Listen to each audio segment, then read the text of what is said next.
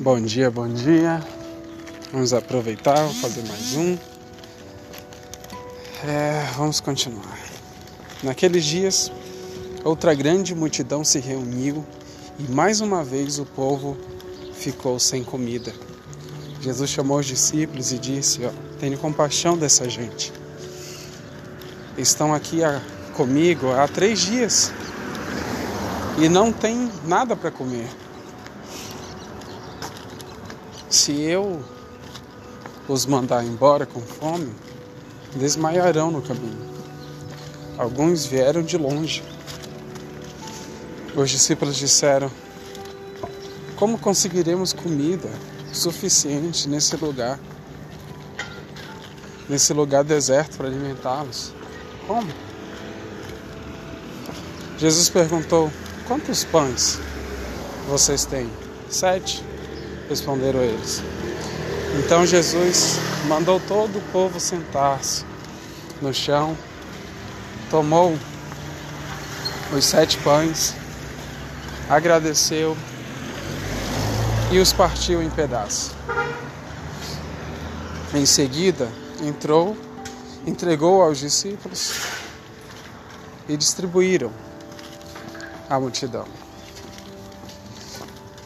Eles encontraram ainda alguns peixinhos, Jesus também os abençoou e mandou que os discípulos o distribuíssem, os distribuíssem.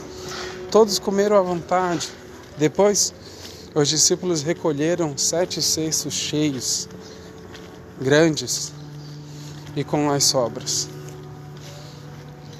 Naquele dia, havia cerca de quatro mil homens na multidão. Após comerem, Jesus os mandou para casa. Em seguida entrou com seus discípulos num barco e atravessou para a região de Dalmanuta. Alguns fariseus vieram ao encontro de Jesus e começaram a discutir com ele para pô-lo à prova e exigiram que lhe mostrasse um sinal do céu.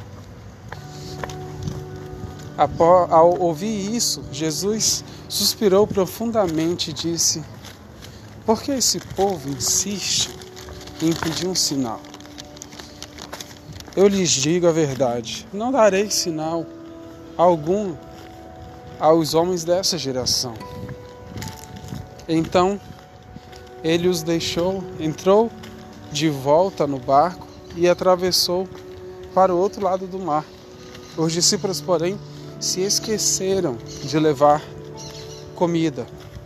Tinham no barco apenas um pão. Enquanto atravessavam o mar, Jesus os advertiu: fiquem atentos. Tenham cuidado com o fermento dos fariseus e de Herodes. Os discípulos começaram a discutir entre si, porque não tinham trazido pão. Ao saber do que estavam falando, Jesus disse: Por que vocês discutem sobre a falta de pão? Ainda não sabem ou não entenderam? Seu coração está tão endurecido que não compreendem? Vocês têm olhos, mas não veem, têm ouvidos, mas não ouvem. Não se lembram de nada?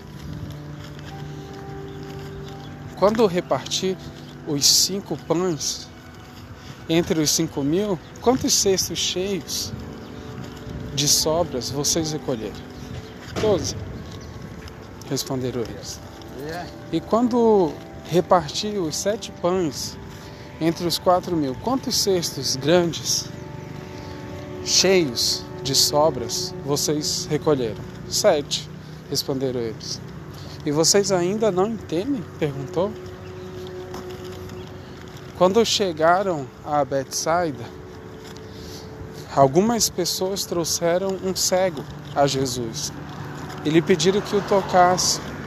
Ele tomou o cego pela mão e o levou para fora do povoado. Em seguida, cuspiu nos olhos do, do homem e pôs a mão sobre ele e perguntou: Vê alguma coisa? Recuperando Aos poucos à vista, o homem respondeu: Vejo pessoas, mas não as enxergo claramente. Parecem árvores andando. Jesus pôs as mãos sobre os olhos do homem mais uma vez e sua visão foi completamente restaurada. Completamente restaurada. E ele passou a ver tudo com nitidez. Então Jesus se despediu dele e disse: Ao voltar para casa, não entre no povoado. Jesus e seus discípulos deixaram a Galiléia e foram para os povoados perto de Cesareia de Felipe. Enquanto caminhavam, Jesus lhe perguntou: Quem as pessoas dizem que eu sou? Eles responderam: Alguns dizem que o Senhor é João Batista, outros que é Elias, e um ou um, um dos profetas. E vocês? perguntou ele. Quem vocês dizem que eu sou? Que eu sou? Pedro respondeu: O Senhor é o Cristo. Mas Jesus o advertiu, advertiu que não falasse a ninguém a respeito, a seu respeito. Então, Jesus começou a lhe ensinar,